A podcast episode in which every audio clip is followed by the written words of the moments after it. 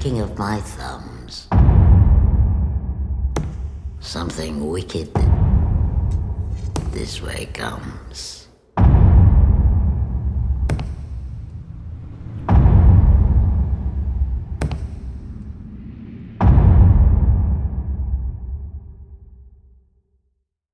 Hola, gracias por estar uh, de nuevo aquí escuchando este podcast.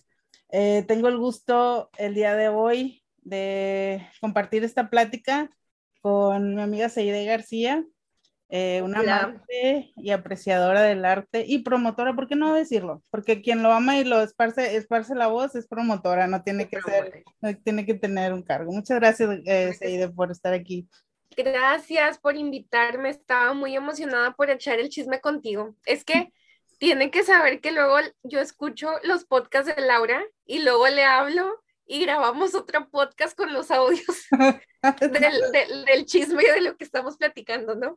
Entonces no la debíamos. Muchas gracias. Sí, ya era, ya era justo y necesario. Aparte, esta, es perfecto el, de lo que vamos a hablar. Es una obra shakespeariana y Seide es actriz, bueno, tiene, tiene experiencia como actriz de teatro Y, Laura va a ser. y la obra va a ser eh, la tragedia, ah, sí. Y Laura va a ser. Laura. Ah, ya, sí. Laura, sí. Laura, sí. Laura va a ser actriz. No, y, ah, bueno, sí. Tú, tú presenta de cuál vamos a hablar. Estoy muy, muy emocionada. Yo sé que tú también estás muy emocionada.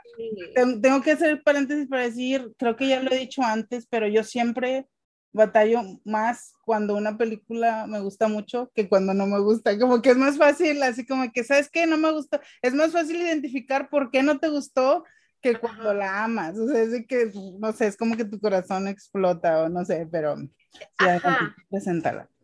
O sea, te desbordas y no sabes así como, bueno, sí sabes, pero lo sientes antes de que lo verbalizas. Ándale, exacto, sí. Pero en- entonces hay un punto en- en- entre la euforia de lo que estás sintiendo y entre que lo verbalizas, pero luego Laura, es que Laura y yo, yo creo que nos conocimos de los clubes de lectura y del taller de escritura. Sí, Y yo siempre he admirado mucho que tú tienes como una forma bien bonita de describir lo que sí te gusta, entonces me sorprende que estés diciendo eso.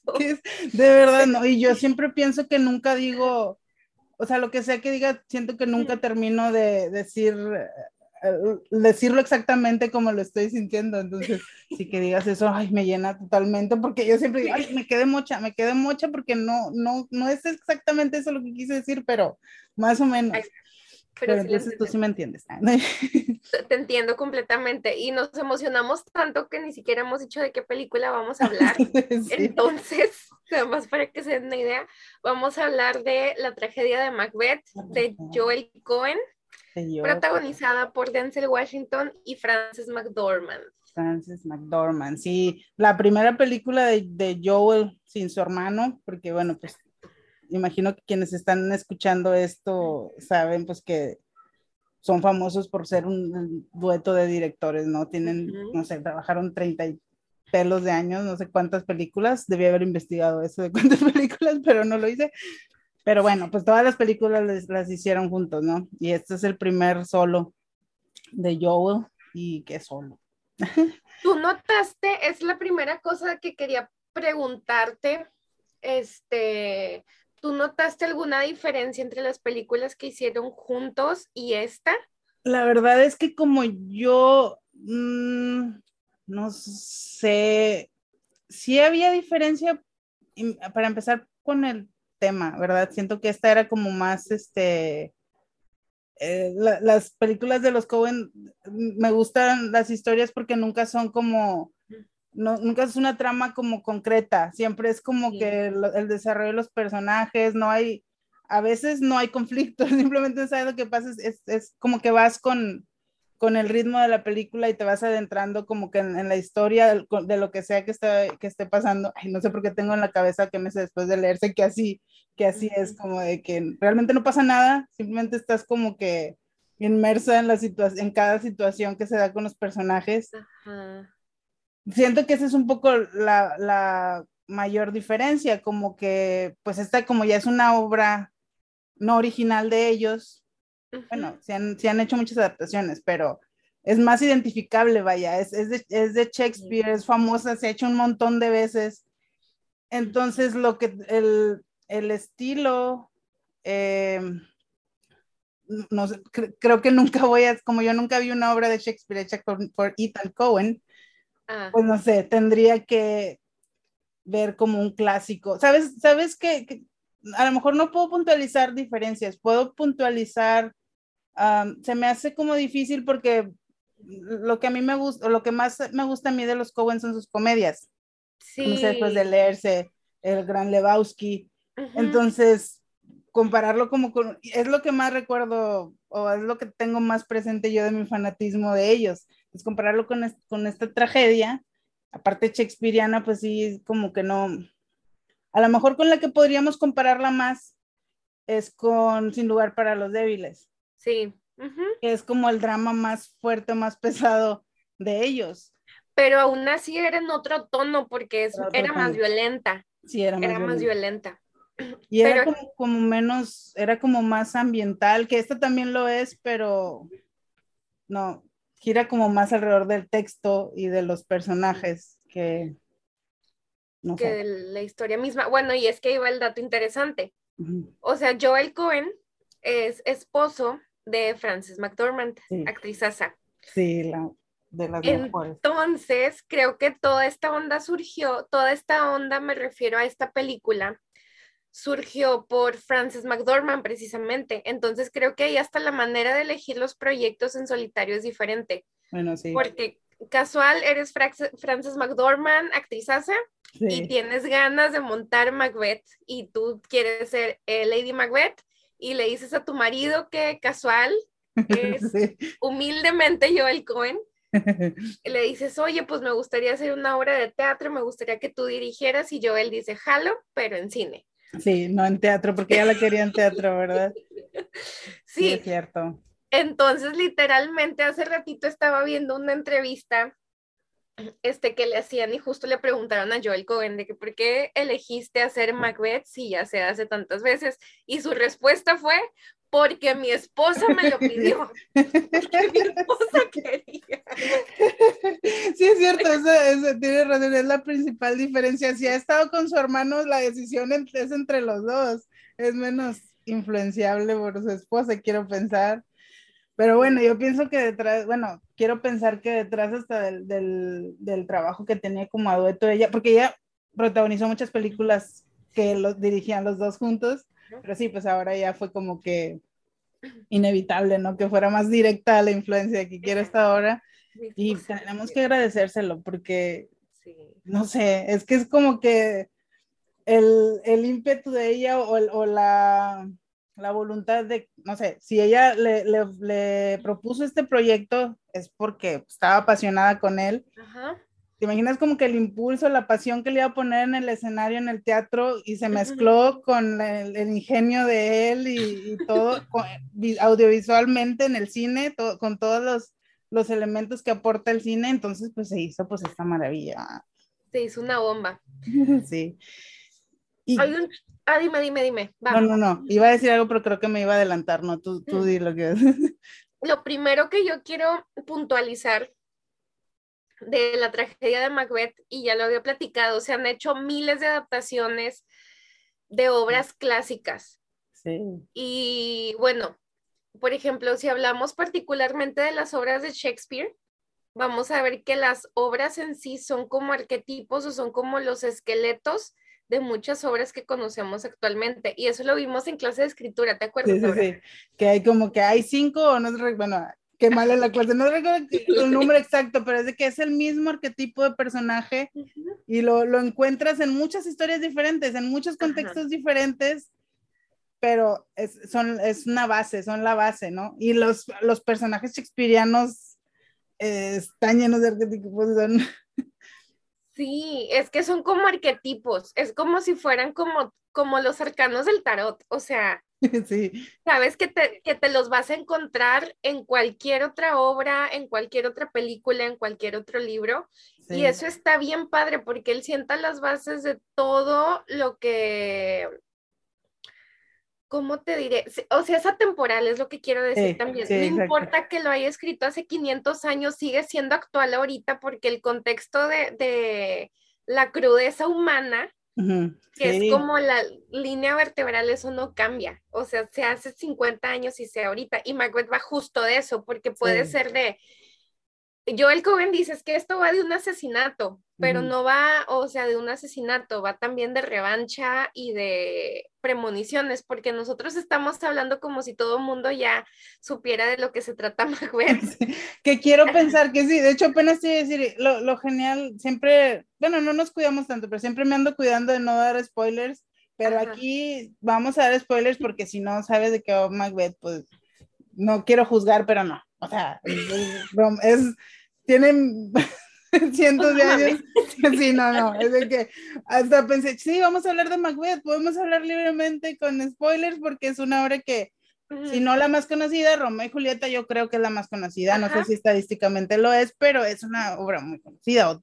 La- la- por decir, yo nunca he visto una representación de Otelo, pero sé de lo que va Otelo. Es como Ajá. que es parte de la cultura general, entonces vamos a sentirnos libres. Vamos, a asumir libres. que la mayoría sabe. Si no, vamos a poder darles un resumen rápido. ¿no? Vamos a darles un resumen rápido. Macbeth es una historia de, eh, de poder. Yo le llamaría de poder, pero también de tentar al destino. Resulta que Macbeth era un caballero con muchos honores y un día llegan eh, tres brujas, que en esta película es una y ahorita quiero que Pero- platiquemos de eso porque Eso ese es es lo un que iba a tema por decir. sí solo. Es lo que te dije que me a adelantar, pero no, sí. es un tema por sí solo. Resulta Sí. que unas brujas le anuncian que él va a ser el rey de Escocia. Ujú. Entonces, eh, él le cuenta a su esposa que iba a ser el rey de Escocia y que iba a tener un título de caballero adicional al Ujú. que ya tenía. Le dan el título de caballero, él le, le cuenta a su esposa sobre esta premonición de las brujas y su esposa le em, recomienda o le aconseja asesinar al, Al rey. rey de Escocia. Sí. pero y luego llega, o sea, este suceso desata un chorro y esto es lo que me encanta de Macbeth. Él tiene muchos enfrentamientos con sí mismo sobre si esta decisión fue la correcta. Sí, Y una guerra mí- interna. Ajá, es una guerra interna y es, o sea, se vuelve loco por el poder, por no perderlo y piensa si, si esto que hizo fue lo correcto, porque cuál era el caso de matar a un rey y él convertirse en rey si él no tiene descendencia. O sea, lo mató para que fuera la descendencia de otra persona. Exacto, que después eso lo atormenta, o sea, que él va, a él va a cargar con el crimen para hacer como la herencia de otros, porque las brujas también le dicen eso, que él va a ser rey, pero no va a tener hijos reyes, les dice que otro personaje es el que va a ser papá de reyes, Ajá. y, y sí, bueno, la... Es, siento que es como, como dices, que es una historia de poder y del, la, de la ambición del poder, más que nada, como... Exactamente. Y el poder por el poder en sí, no tanto de que siento que puede haber una ambición por el poder por lo que te da el poder, o sea, de que ah, me va a dar dinero y quiero tener todas estas propiedades o me va a dar, eh, eh, no sé, territorio o lo que tú quieras. Siento que hay, hay una diferencia entre la ambición de Macbeth es, es nada más querer más poder por el poder mismo. Eh, no sé si tiene así sentido, pero y eso lo puedes encontrar hasta el día de hoy. O sea, pues, muchos gobernantes, lo que es lo que decían los arquetipos que son atemporales, o sea, que aplican en cualquier tiempo. Entonces, sí, Macbeth es una de esas historias, otra historia de Shakespeare. Que fíjate que yo no sabía, porque pues no sé, no, casi no leo textos de teatro o um, apenas le- leí hace poco, porque yo, eh, yo decía la genialidad de, o pensaba, es que la genialidad de Shakespeare es como su capacidad para conocer, la, am, como para describir personajes, pero eh, describirlos de cómo son por dentro, de sus demonios internos más que por fuera, no sé. Sí. Y, a- y aparte, es como que eso, y aparte tenía también como un talento de, de, de escribir a personas en conjunto, o sea, no, solo no es como que un país completo, o sea, como que un linaje completo Sí. y aparte individual, no sé. Pero leí hace poco, era como una anotación de algo, no sé si estaban hablando de Hamlet o qué, que decía que lo que, eh, no sé, la persona que escribió esto decía como que lo que permitía que se adaptara tan fácil era que no tenía acotaciones. Ajá. Decía la ausencia de acotaciones, como que eh, Shakespeare nunca puso en sus textos eh, como que si estaba expresando, qué sentimiento estaba expresando el, el, el, personaje, era el puro texto, entonces se da la libre interpretación tanto de directores como de actores también, o sea, como que tú lo lees y tú le pones lo que a ti te esté, no sé, te esté provocando, tú le quieras imprimir. Justamente, justamente, y me encanta que toques ese tema porque últimamente y en taller de escritura también lo vimos, o sea, tú haces, tú escribes algo y por ejemplo, si estás escribiendo teatro, no tienes que saber que vas a tener que dejar ir el texto y que va a ser la propia visión del director, en este caso Joel Cohen a través de su lenguaje cinematográfico que es exquisito y es un tema por sí solo. Creo que revela mucho de esto que estás diciendo porque eso es lo que más me gusta del cine, Laura, y yo creo que a lo mejor tú estarás de acuerdo con esto. El lenguaje visual es uno por sí solo. Sí, sí, sí. Y hay cosas que te dice el lenguaje visual que no te las dice el texto. Sí. Entonces, en Macbeth, eh, creo que cuando ustedes la vean, está en Apple TV, por cierto, ahí la pueden ver porque nosotros no vamos a promover la piratería. Pues, está ya oficialmente en Apple TV, ahí la vimos nosotros. Ahí, la vimos. Ahí la vimos. Este, lo que sucede con, con Macbeth y ustedes la van a ver y van a ver que es minimalista y cómo trabaja, es una obra en blanco y negro. Joel Cohen decía que él no quería adaptarla a un país o a un lugar en particular y no quería sobrecargarla de elementos porque todo lo que vamos a ver es como si fuera una obra de teatro con mucha carga, mucha influencia del expresionismo alemán, muchísimo, pero juega mucho con luces y juega mucho con luz natural. Esto está loquísimo, cosa que no pudieras hacer en teatro. O sea, eso. Pero en la cinematografía sí, ajá. Y es que es, se ve como, como si. E, e, es que eso que decías, que es muy teatral en el sentido de que pareciera, parece un, un escenario teatral, o sea, de teatro. Sí. Pero se beneficia del, del, del, de los, eh, las ventajas del cine, ¿no? Del uso de las luces, cosas que no puede, a lo mejor que te limita estar en un solo lugar en el, en el teatro. Todas las oportunidades que le cine las aprovecha. Exactamente. Y, está muy loco que a mí me, me, gustó mucho porque a mí me gustan las películas que son como épicas o de, o de época. Ajá porque, bueno, desde chiquita es como que me gusta adentrarme como que, como, como que estoy viviendo esa época, ¿no? Estoy viviendo en ese mundo, quiero ver, así eran los castillos, así era, es, no sé, como, igual no, no, no que quisiera, no que me guste que sean realistas, pero me gusta como la oportunidad de que la producción sea tan, tan, eh, tan bien cuidada que me haga sentir que estoy viviendo en esa época. Y aquí pues no sé si porque ya soy grande o, es porque es lo que el director quiso hacer, no me importó. O sea, realmente no me importaba yo sentirme dentro del mundo. No, vaya, lo que quiero decir eh, con el mundo quiero decir la locación, el lugar. O sea, no, no me dio, no me dio un, feeling de estar en un lugar. Ajá. Me transmitía las emociones o que estaba viviendo en cada escena. El, el, en qué lugar estaba, en qué tiempo, en qué época se volvía. No sabemos. O sea, se volvía irrelevante. Eh, porque lo, que sea, como manejara el, la puesta en escena, manejó la puesta en escena de manera que, que sí, que se rindieran o giraran alrededor del texto y de los, de los, de los protagonistas. Está hermosa, o sea, se ve hermosa, porque el, blanco y negro, las luces y todo lo que maneja es visualmente muy, ay, no sé, poderosa, no sé si eso sea la palabra. Es, que es exquisito, o sea, te atrapa cada, cada imagen, eh, puede ser estática y puedes este, tomarle una foto y va a ser perfecta, o sea, la composición es perfecta.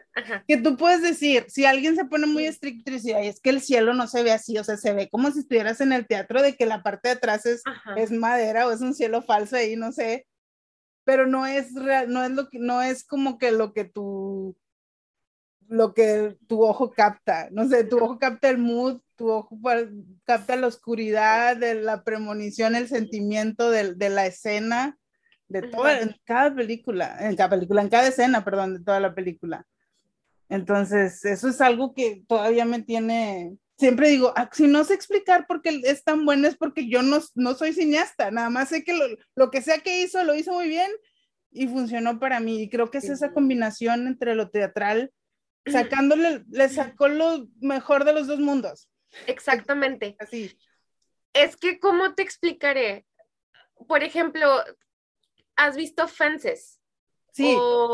Sí, justo, justo pensé en esa película. Fences, que Fences fue primero obra de teatro y luego fue película. Película, que la dirigió Denzel Washington, creo, sí. Ándale, exactamente. La dirigió precisamente Denzel Washington. Y hay otra película que también protagoniza Viola Davis, que es del mismo guionista, la de una cantante de soul.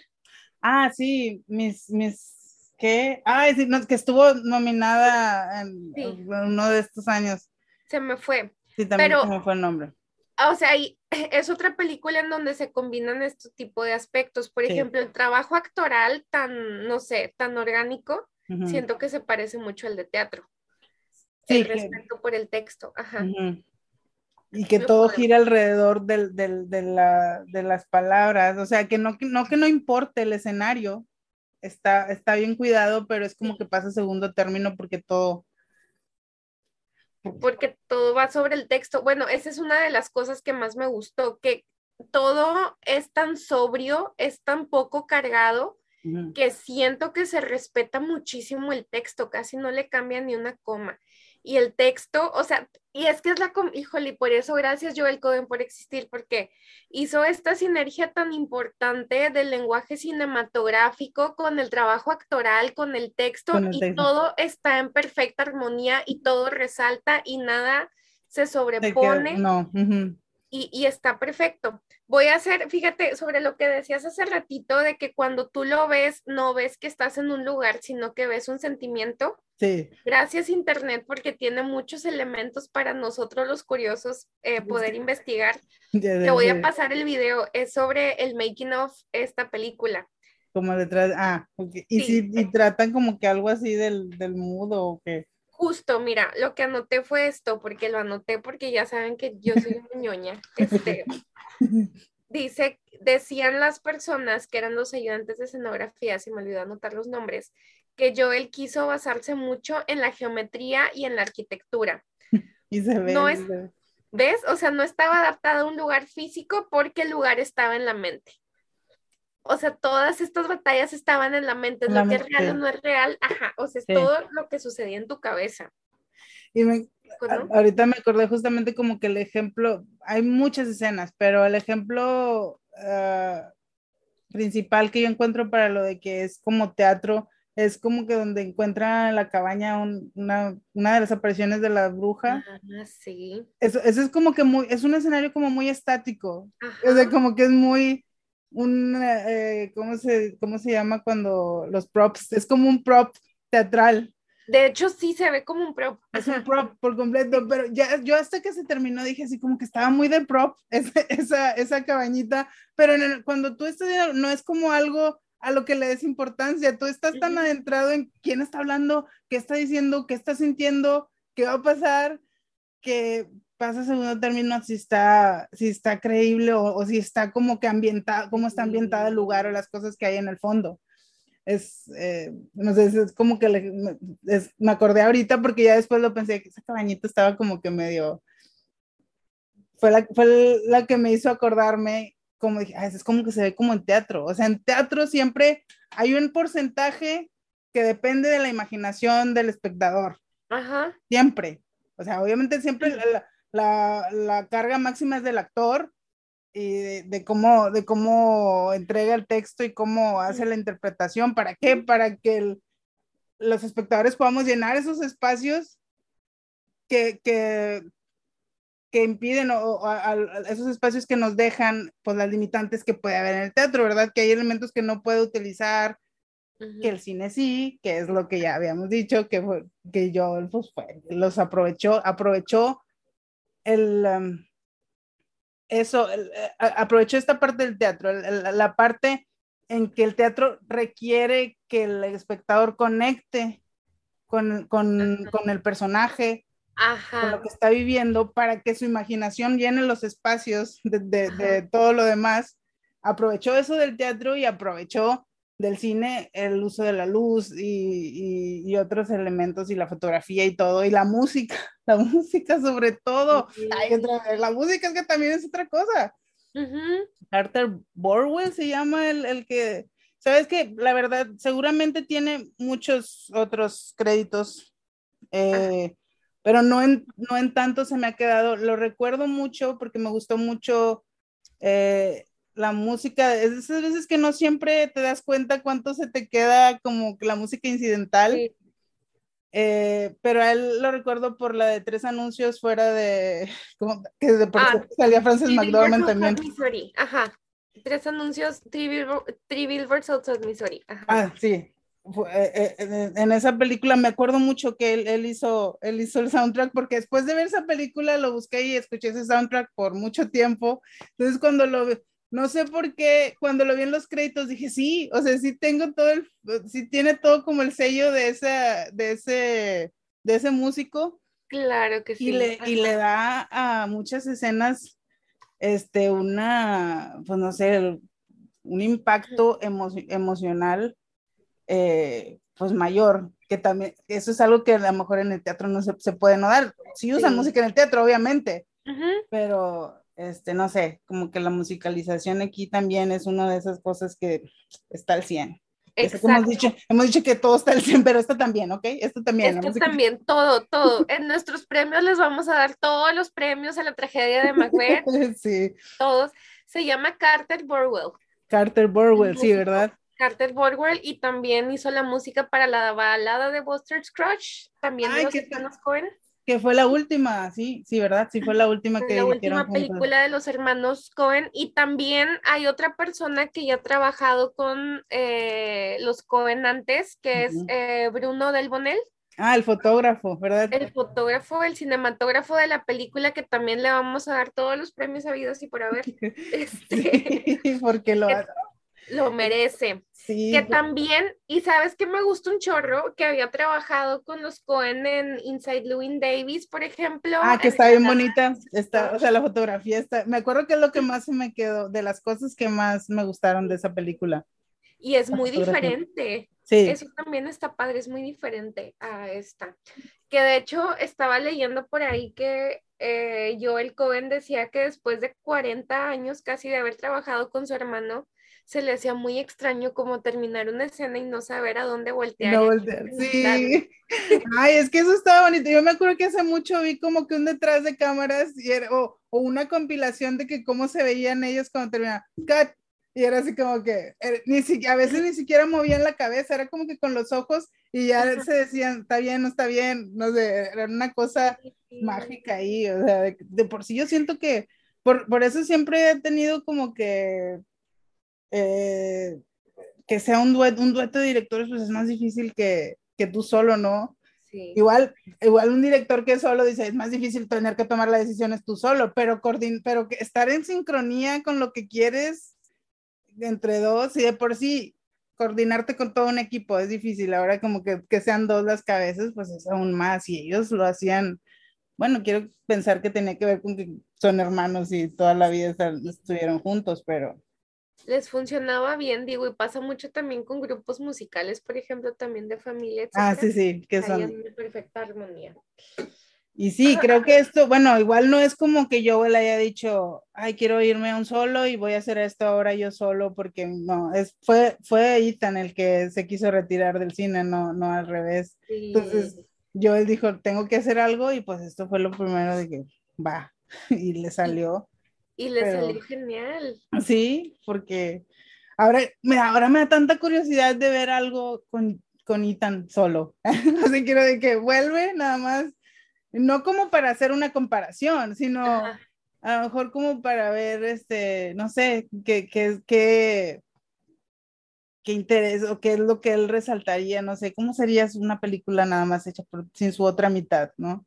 Ya vimos que Joel es como que, pues sí, ¿no? Le saben, los dos le saben, pero estoy tratando como de pensar si hay algo que diría, ay, pues ahora él se va a agarrar como la característica de que, pues no sé, tal vez eh, Joel es más visual y, y Ethan era como que más, eh, no sé, como que más, este,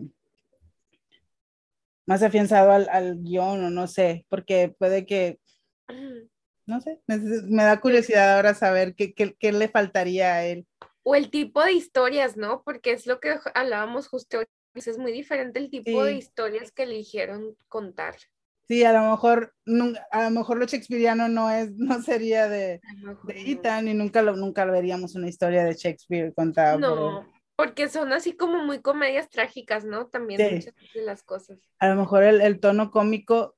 Ah, va- va- ay, sí, eso es lo que había pensado. eh, como que lo pensé rápido, no lo dije. Dije, a lo mejor la diferencia es de que, y, es de que Joel es el dramático del dueto. Porque Ajá. esto es una, es una tragedia, es drama, y drama y está hermosa, pero es drama, ¿no? A lo mejor es un- ah, hizo la diferencia de que el, el- la pizca de comedia, que hasta eso, su comedia no es como que, no, no quiere decir comedia fácil, sino no es este convencional, vaya. No, o sea, la, la- comedia de los. Cohen, sí, es, es muy oscura, entonces yo pienso, puedo pensar que la diferencia es de que esto no tiene una pizca, este, ay, ay, ay, no, no, no, soy yo eso. Esto no tiene ni una pizca de, de comedia, bueno, igual sabemos ya, es un, es un, es un texto ya, ya antiguo y famoso y todo, que pues no, no eh, habría sido como muy, bueno, habría sido difícil adaptarlo, pero no imposible. Que de hecho aquí hay lugar para comentar que hay, hay, al principio dijimos que eh, los, o sea, que es- estas historias de Shakespeare se dan para adaptarse a cualquier tiempo, a cualquier época, en cualquier situación. Y sí, de hecho, una de las más famosas películas de Akira Kurosawa es una adaptación de Macbeth, Trono Ah, de Sangre, justo. Ujú. que claro sí. que está pues en otra época, pero en Japón y son señores feudales, cambia algunas cosas importantes, o sea, que no hay brujas, es un espíritu en el bosque, pero ahí es como que es donde se da como esa, de que, ay, puedes adaptarla a lo que sea, pero la más, y fíjate que eso me acabo de enterar apenas hace días, porque de hecho googleé así como que si había alguna adaptación moderna, no la he visto, pero en 1990 hicieron una película con John Turturro, salía, de, bueno, no de Macbeth, no, no recuerdo cómo se llamaba su personaje, se llamaba Men of Respect, Hombres de Respeto, y es una adaptación de la, eh, una adaptación de, de Macbeth, pero en el mundo de la mafia, Ajá. mafiosos. Ah. Entonces, eso está como que, ah, sí, está, está muy interesante. Entonces, como que eso me hace, no sé por qué ver a John Turturro, digo, no la he visto, pero como, él, ah, de hecho, John Turturro también sale, sale en, en, en el Gran Lebowski con los Cohen. Ajá. Entonces, yo veo a John Turturro y veo como que a un, este, un actor muy dinámico que puede hacer comedia. Me, la- me lo podría imaginar haciendo una versión cómica de, de Macbeth. Aunque la verdad esta no la he visto. No, me imagino que es drama. Me imagino que nada más está adaptado en otro tiempo y en el mundo de la mafia. Pero, Pero no sé qué tanto. justo, Pero sí, o sea, sí tiene mucho que ver que, que esté Macbeth con el mundo de la magia. O sea, sí, Sí. sí, puedo ver completamente. sí, si, si fuera así, como que tiene, tiene mucho sentido que esa sea la adaptación moderna, ¿no? Sí, encontré que había una, pero esa pues tampoco la he visto brasileña, pero esa está como un poco ya más alejada, es reciente del 2015, ujú, que eh, es una adaptación pero de un banquero, es un banquero que empieza a matar a sus jefes porque tiene una visión o una vidente le dice que, que va a poder ser el jefe de la corporación.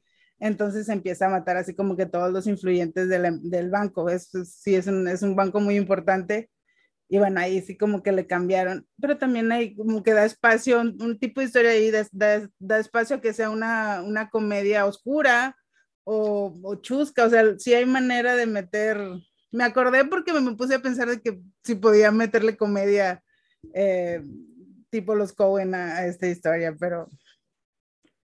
Pero bueno, eso es, eso es lo que, por eso me acordé de, de estas otras adaptaciones, porque sí, este, lo que decíamos de que es adaptable a muchas situaciones, también es adaptable a muchos. Es una tragedia, pero eso no quiere decir que no le quite posibilidades de que la conviertas de repente en comedia. Simplemente poniéndola en la mafia, ¿estás de acuerdo? que la mafia italoamericana, de que puedes poner un personaje ahí que es el, del chusco o lo que sea, y ya, o sea, ya le metes comedia. Entonces, sí. Es y, y es lo que platicábamos hace ratito también, o sea, que son historias que son recientes todavía y en cualquier contexto. Sí, sí, sí, sí. Y, y, y, encuentras, bueno, ahorita estamos hablando obviamente de Macbeth, pero pues sí, te das cuenta con la más famosa que es Romeo y Julieta, cual, muchas historias son Romeo y Julieta, aunque no lo digo totalmente así como de que pleitos familiares de siglos. O como Amarte duele. Ándale, a, Amarte duele en la versión mexicana moderna. Julieta. sí, así es, sí y ahí lo encontramos. Sí, ejemplos como ese, y seguro hay Macbeths que si le echamos más coco vamos a decir, ay, es como Macbeth, aunque no sean oficialmente, no hayan dicho. Es más, aunque el que la haya escrito no haya dicho, ay, voy a hacer una adaptación de Macbeth, está influenciado y está ahí como que puedes encontrar este, sí, como, como de esos como el hermano de Daenerys Targaryen en Game of Thrones, él pudo haber sido Macbeth porque se dejó llevar por la profecía de... Ah, de que él era, sí. Ajá, de que él era el elegido.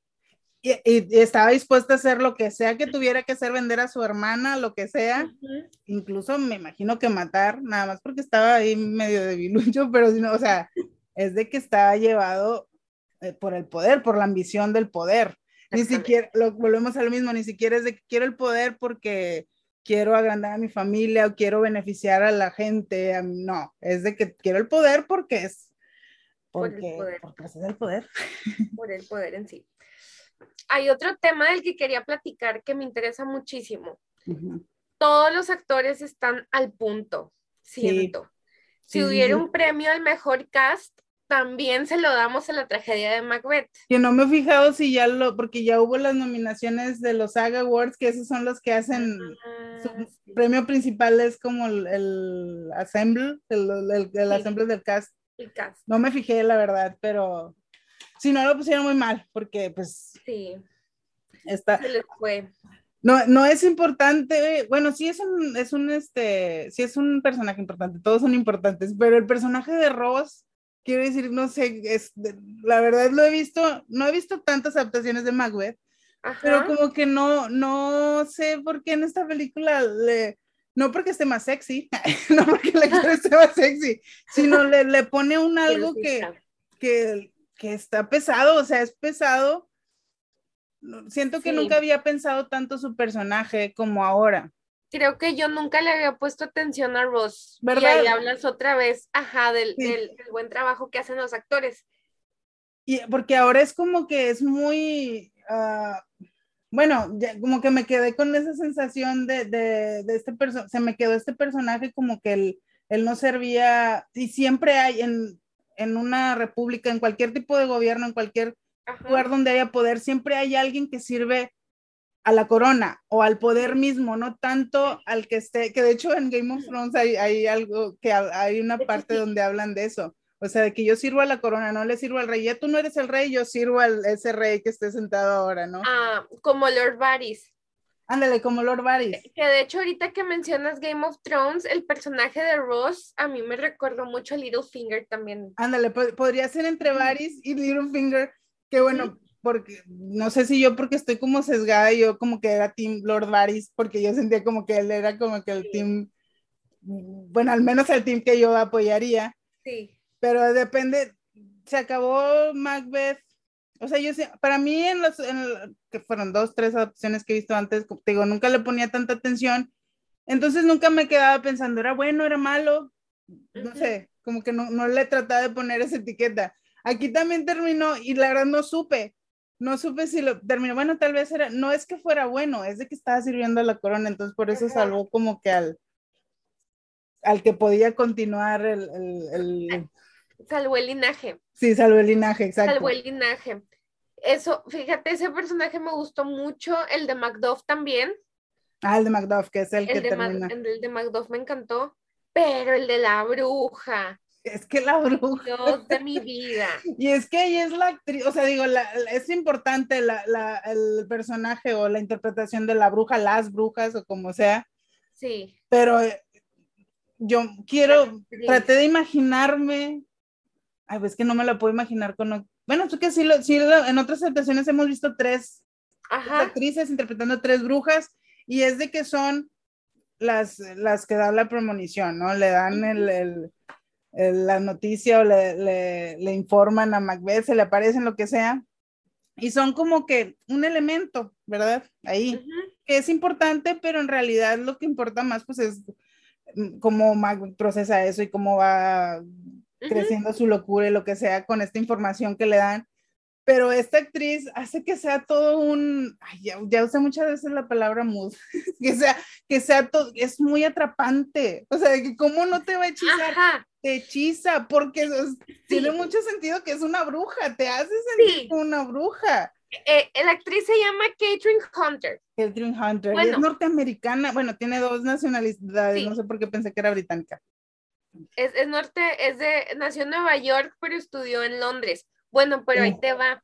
Lo que estuve investigando de esta actriz es muy importante, por ejemplo, tú lo dices súper bien, convirtió a la bruja en completamente un sentimiento. Sí, O sea, exacto. tú no ves un personaje y ya, tú ves el mood completo porque ella lo crea. Sí, y en cada escena que sale, eh, no, sé, es que no sé cómo lo hace, es como de que, uh, es como, es como ese presentimiento que, no sé, es, es- es tan difícil de explicar porque cómo te explica un sentimiento, es nada más como de que, eh, no sé, a- de hecho, eh, quiero, quiero tratar de explicar cómo en cada escena yo sentía cuando ya iba a salir ella. Digo, eso también es un poco de, de Joel Cohen. Y en cada escena en que estaba, era de que estabas, no, igual no era miedo, lo que sea, estabas hechizado, estabas en ese momento embobado, envuelto en lo que sea que tuviera que decir, en, en- en lo que sea que, que fuera a salir, en cualquier ruido que fuera a hacer, los Ajá. movimientos corporales, o sea, el- el- la expresión Ajá. corporal que tiene en la primera escena, o sea, es, es tan difícil, es más, cuando vean esta película, lo primero que van a escuchar es la voz de, de esta actriz y, y ya no va a haber vuelta atrás, Exactamente. ya no, es que desde, y así sentí yo desde que escuché la voz que dice, bueno, es muy famoso, bueno, es muy famoso si han leído, han visto la, así empieza la obra, que es la voz de, la, de, las, de estas brujas, interpretadas por una sola, que se supone que sí son tres, la verdad, ahorita estoy dudando, ¿son tres o nada más? Son tres, sí son tres, Son ¿verdad? tres, Pero son, Se supone que pero- son tres. Catherine hizo en un solo personaje, en un solo persona puso las tres. hizo las tres. Entonces, desde el la película abre y abre con el, con el diálogo de ella, ¿se dice diálogo, sí, bueno, no, no lo Sí. sé. Sí, porque está hablando las tres brujas, pero es su voz y desde ese momento ya estás enganchado, estás hechizado, literalmente. Sí. Y lo hace con lo- la voz y con el cuerpo. Sí, sí, sí. Lo hace con la voz y con el cuerpo. Y, y mientras va y su cuerpo se va desenredando conforme ella va entregando el mensaje. Sí, sí, sí. Es como que se va, sí, se va desenvolviendo. Y es en ese, es en, o sea, es en la primera escena, ¿verdad? Donde sale así como, ay, no sé, como que se está, que se está como convirtiendo en humana. Sí. no sé si que es un cuervo o algo, no sé. Ujú. Y dije, ¿cómo? No, no es solo que se está moviendo de manera peculiar, no, es, es, es algo de que está hablando, la manera en que habla, y la manera que lo está haciendo es algo que no quisiera poder explicar a lo mejor, pero es algo que me...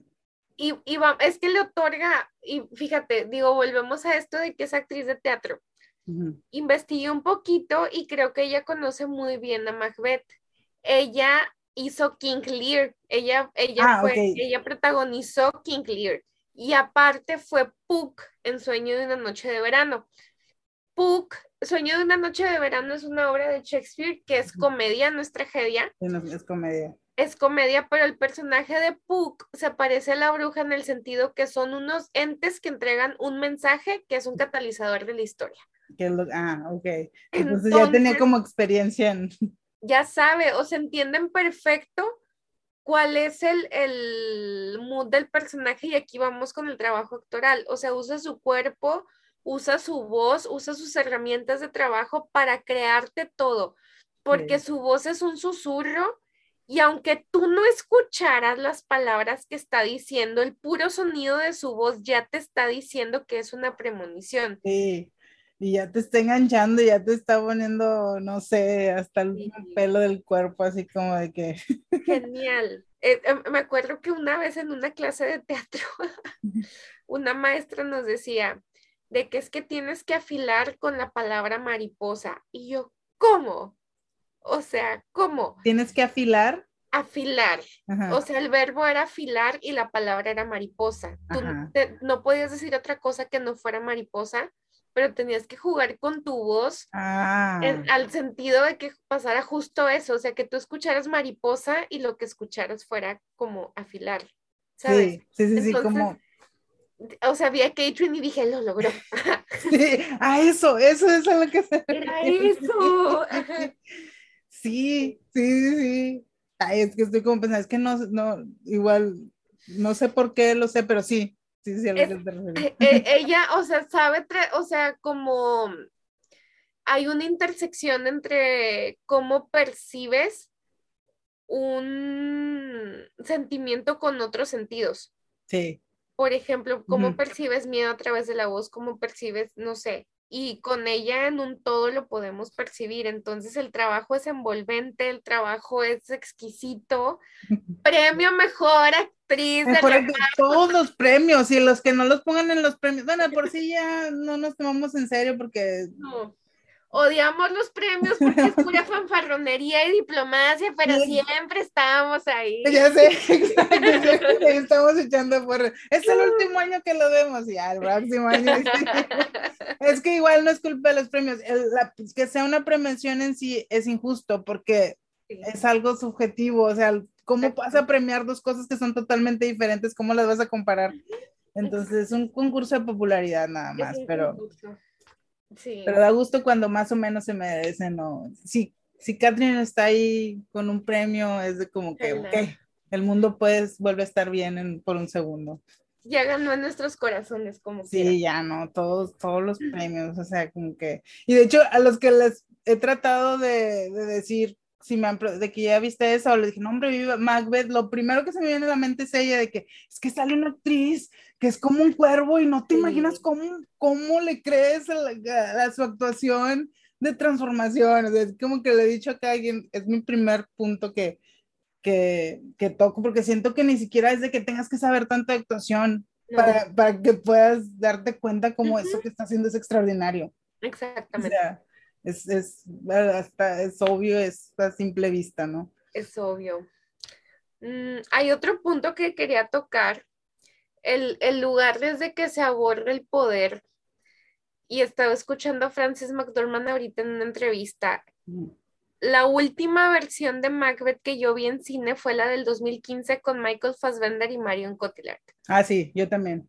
Entiendes, a lo mejor ahorita hay diferentes narrativas y esa es una libertad que da Shakespeare al momento de no ponerle edad a los personajes. Sí, Digamos que con Michael Fassbender y con Marion Cotillard podrías pensar que son unos personas jóvenes que están aspirando a ser reyes sí, y que a lo mejor el hecho de que no pudieran tener descendencia fuera causa de un conflicto diferente. Sí.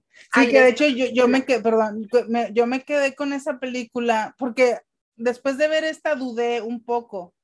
Aquí es como que ya porque están mayores, ya no, ya no, ya no van a tener esencia. Ujú. Yo- dudé porque dije, me acordé de la de, de la de Michael Fassbender. Y dije, yo en esa película me quedé como, como si hubiera sido una maldición que la bruja les echó. Vas a Ajá. ser rey, pero no vas a tener descendencia. Exactamente. ajá. Entonces, toda la locura de Lady Macbeth y todo lo que mm, no la vi como, bueno, en esa película no me dio, ahí no siento que puntualizaron tanto la influencia de ella en él, sino de que Ajá. los actos erróneos de él fueron los que la llevaron a ella también a la locura, Sí. el que ella lo siguiera. Cuando Ajá. aquí es todo lo contrario, es como que más complicidad. Es más complicidad y tiene mucho que ver ella. Sí, ella, es Ella- como que la que influye en él. la que influye y al final de cuentas fue como que pues, o sea, matamos a una persona buena Sí, por nada. Pero, por ejemplo, es justo esto, o sea, ellos ya están en sus casi 60 años, es la última oportunidad que tienen para reinar. sí. Entonces, hablaban de la puntuación del texto justo en una entrevista que vi de Frances McDormand. Ujú. Es como preguntarse, ¿vamos a perder? ¿We lose? Con el signo de interrogación. Sí, y sí, ella, sí. y Frances McDormand decía que eso va ni siquiera con signo de interrogación, o sea, we will lose. Ellos ya sabían la- que lo iban a perder, Ah, que si fueran jóvenes eh, sería como que we, Sería como que... interrogación, sí. otra vez, o sea, no vamos a perder. Qué loco. Entonces, el abordarse a la edad de ellos también es otra lectura. El hecho de que, por ejemplo, matar a la familia de Macduff, a sus hijos y a su esposa, también te hablaba de que él no le importaba, porque como él no tuvo familia, no tuvo descendencia, no podría entender que eso significaba algo para alguien. Sí. Y ahí hablamos también de revancha y de venganza de Macduff contra Macbeth. Sí, porque es el, es al final el que termina como, pues sí, es el, ay, que por cierto esa escena, no es un spoiler, muere Macbeth, ok, entonces, y esa escena está con ganas, o sea, está cool, está hermosa, es- tiene todas las cosas eh, artísticamente positivas, sí, cuando, cuando le Es- tumba la corona. Y es que es diferente porque nosotros vemos las escenas de lucha en todas las películas medievales y es sangre y es violencia y esta Sí. está coreografiada. Sí, sí, sí, es como que te da la idea, o sea, hay violencia, pero es como que más, Es Este, sutil, sí, sí, es sí, el juego de poder y, y- y está completamente coreografiado para que tú veas como que este estira y afloja. sí, Entonces, ay, preciosa, la locura de Frances McDormand también, en unas escenas preciosas, ella parada casi al final de un acantilado. Y, no- esas y- y está con ganas de, icónicas. bueno, no como que en otros, en otras, no, en las demás no, no digo que haya otras que estén mal, pero en esto, o sea, es como que va, no dura tanto la película como para que vayas, para que se vaya viendo la progresión de la locura de cada uno, Ah, sí. porque, o sea, es- siento que no, no, es- no es como que, ahí está bien y luego ya, está loca, ¿no? Sino es como que lo siento, o sea, de- es progresivo a pesar de que no se toma tanto tiempo para hacerlo, Sí. pero es como de que es, es un como que un camino natural hacia la locura, se siente Ajá. en los dos. Bueno, en, en Frances más porque Macbeth, en, en Frances, en Lady Macbeth más, porque Macbeth como que desde el principio ya no, no está, como que desde que dudó de si lo iba a Sí. hacer o no, ya como que empezó a perder ahí el, Ajá. el de, el de él es como que menos, menos progresivo, es como que más, más inmediato, no sé. Pero Sí. no, no sé si tenga, bueno, sí, sí tiene que ver con que es Francis McDormand, ¿verdad? Pero Macbeth, claro que sí tiene que ver con que es Frances McDormand y cómo lo creo que fue esta como una locura muy sobria, Sí, sí, sí, sí, no es no, que era nada, más como demencia. Ajá. sí, no, nada exagerado, nada dado como que a la, no sé, a la exageración por, por como puntualizar la locura, no, era como que, sí, ¿Qué más otra cosa quería decir? Ah, bueno, sobre la ropa, la- al, al vestuario. el Ah, vestuario. Cuando es, cuando son películas en blanco y negro, pues no puedes jugar mucho con el color, pero sí con la textura. Sí, es cierto. Entonces, eh, los vestuarios, que también le damos el premio al vestuario, La corona que la- me encantaban los peinados, hasta los peinados, cómo le ponían la corona, sí es cierto, hasta ahorita que lo dijiste lo pensé, no lo había pensado. Es que se juega mucho con los volúmenes, con las simetrías, con las formas, con la pesadez de la tela y, Sí, y los pliegues y cómo van formando y es como un personaje por sí solo porque juegan mucho con la luz sí, y sí, cómo lo transpone. Entonces eso también es muy importante y se resalta mucho. Como no pueden jugar con el color, pues la luz es la que es como que el, el que marca ahí la pauta. en- Y el cabello, por ejemplo, ahorita que mencionas la corona, como hay una corona, la de Lady Macbeth, es como chiquita de alambre y va incrustada en su En cabello. su cabello ve con ganas, sí. Y para el cabello tuvieron que usar puras sombras y reflexión.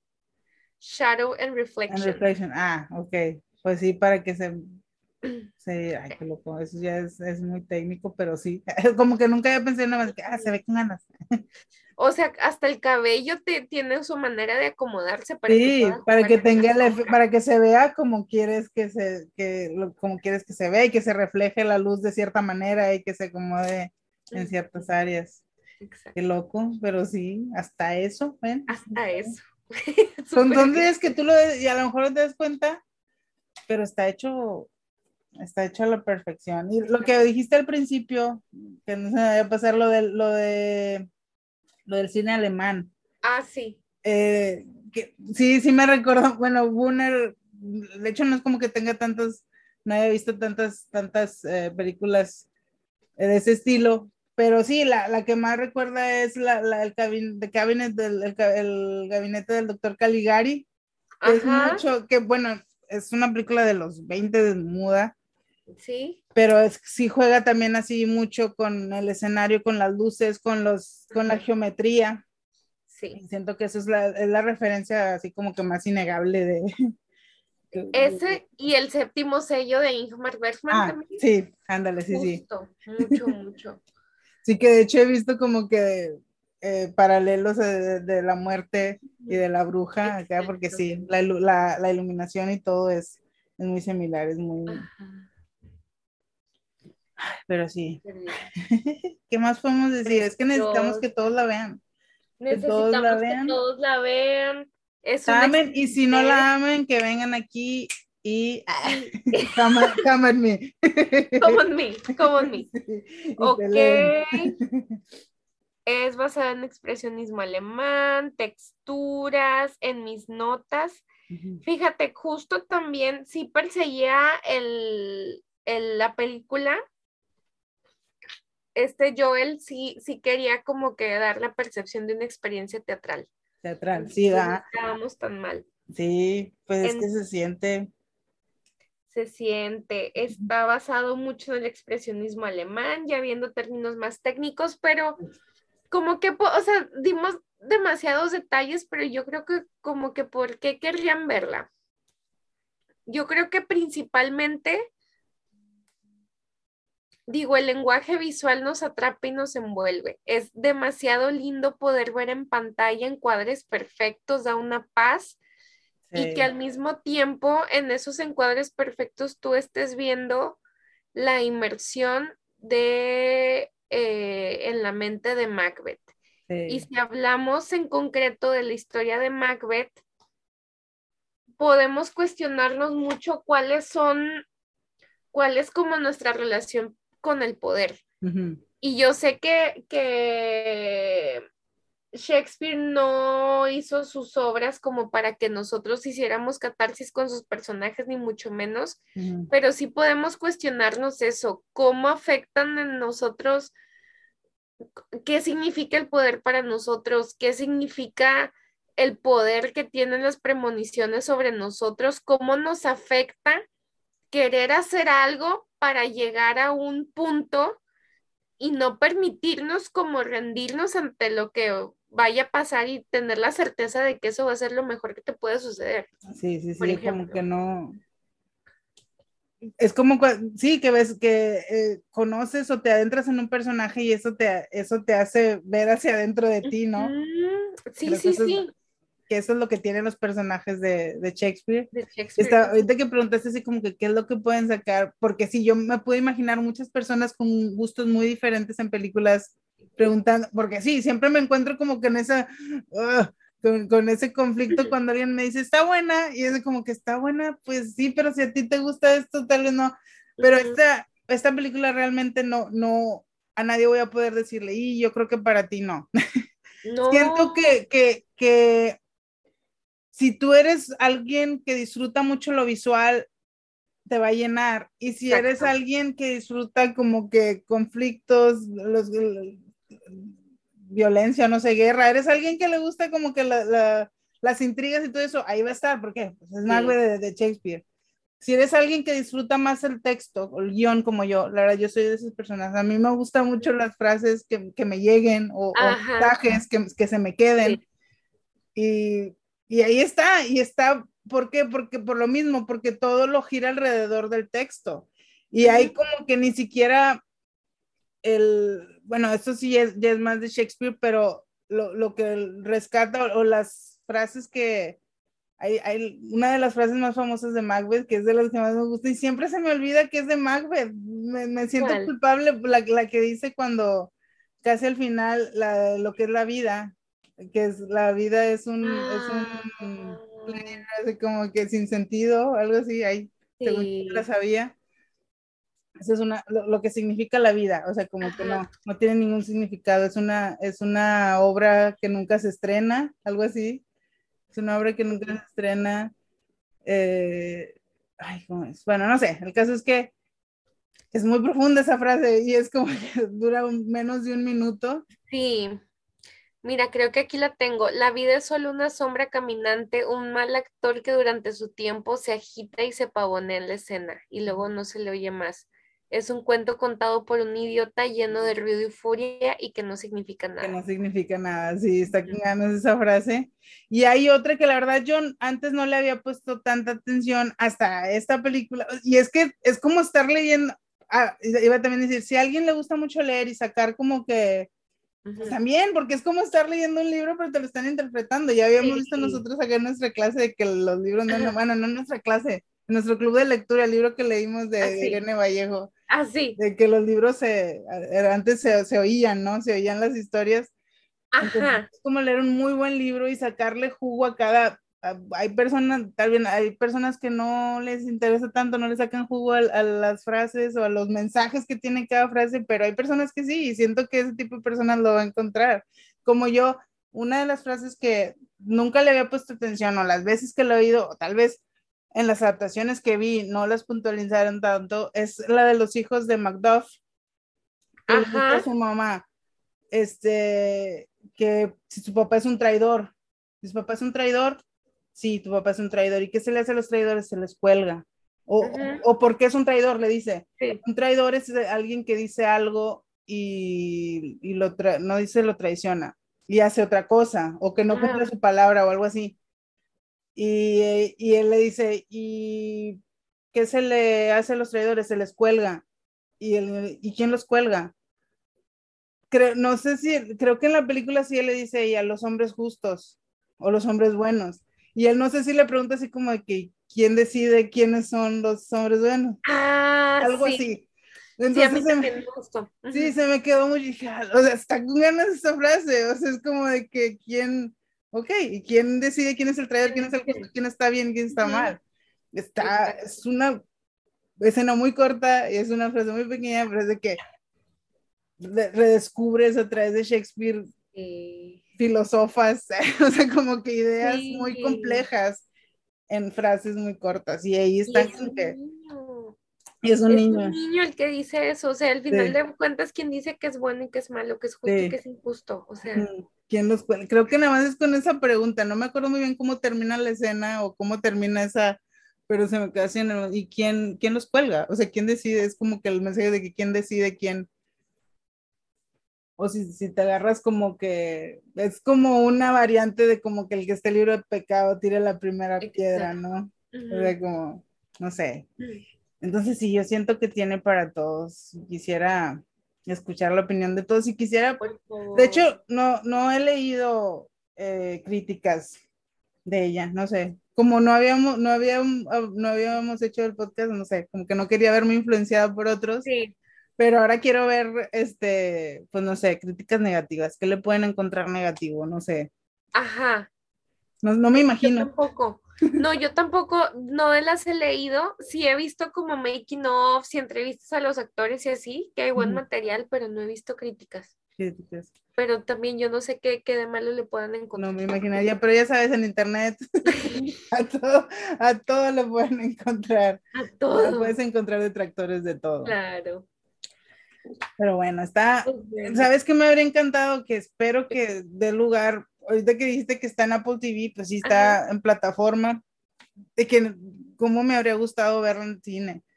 O sea, como con el sonido envolvente del cine, la voz de la bruja, Aparte el tamaño de la pantalla también está la pantalla perfecto. enorme, así, el cual. Esta es una película, sí que estaría padrísimo para ver en cine.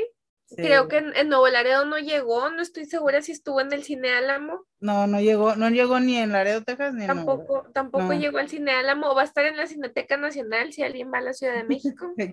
Sí, aproveche, por favor. Aprovechen, por favor, porque eso sí vale la pena verlo en cine. Sí, sí, sí, nada más puedo imaginarme y espero que en algún, ya aunque sea meses después, pero que, que la Sí. pongan.